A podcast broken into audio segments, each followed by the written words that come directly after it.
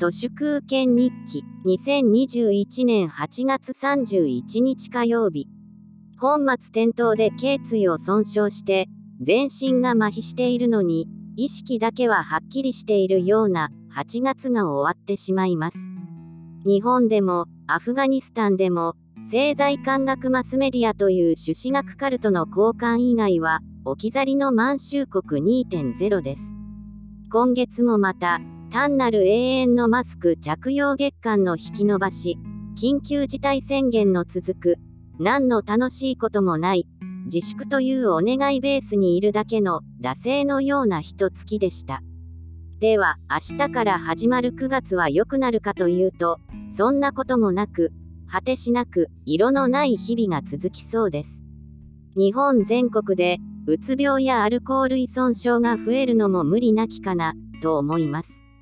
大人から子供まで下々であればあるほど自己責任置き去りの毎日です。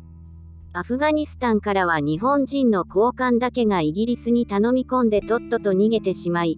現地の大使館関連の民間人は置き去りってさすが満州国2.0だなと思います。岸信介なんて1944年には満州からトンズラを完了していましたからね。安倍晋三の逃げ足の速さはおじいちゃん譲りです。ロジスティクスは完全無能。交換の逃げ足だけは速い。それが満州国クオリティです。日本のマスメディアなんてアフガニスタン情勢をバンコクとかヨーロッパの安全地帯から偉そうに中継していて政財官学マスメディアマルット天津という名のトンズラを完了しています。日本国内には今も米軍基地が130カ所もあってそのうち81カ所は米軍専用つまり治外法権であって米軍大好きっ子の日本には永遠に駐在する気満々ですけどそれは敗戦後の日本人が30代になった時シャネルのスーツが似合う雰囲気を持った女性になりたいって思っているからでこれは田中康夫のなんとなくクリスタルからの引用ですけど一体誰がシャネルのスーツが似合う雰囲気を持った女性になりたいと思っているかといえば政財官学マスメディアのおっさんどもです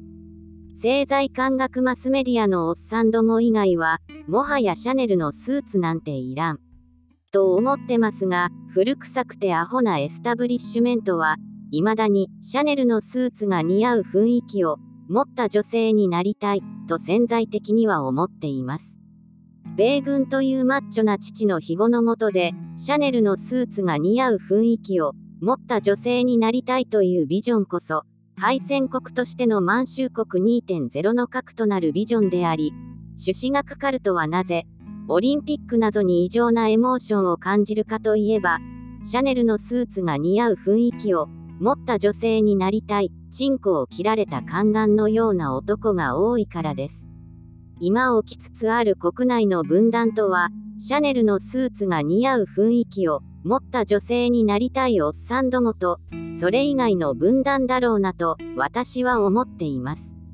以上、本日も最後までありがとうございました。人の行く裏に道あり花の山。